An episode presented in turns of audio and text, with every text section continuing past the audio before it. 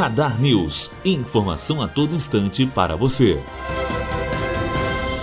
Filho de José Alencar, Josué Gomes é disputado por lados opostos. Herdeiro do ex-vice-presidente é cotado como o nome do Centrão para vice de Geraldo Alckmin do PSDB, mas também é sondado pelo governador petista Fernando Pimentel, candidato à reeleição em Minas Gerais. Matheus Azevedo, aluno do primeiro ano de jornalismo, direto para a rádio Unifoa, formando para a vida.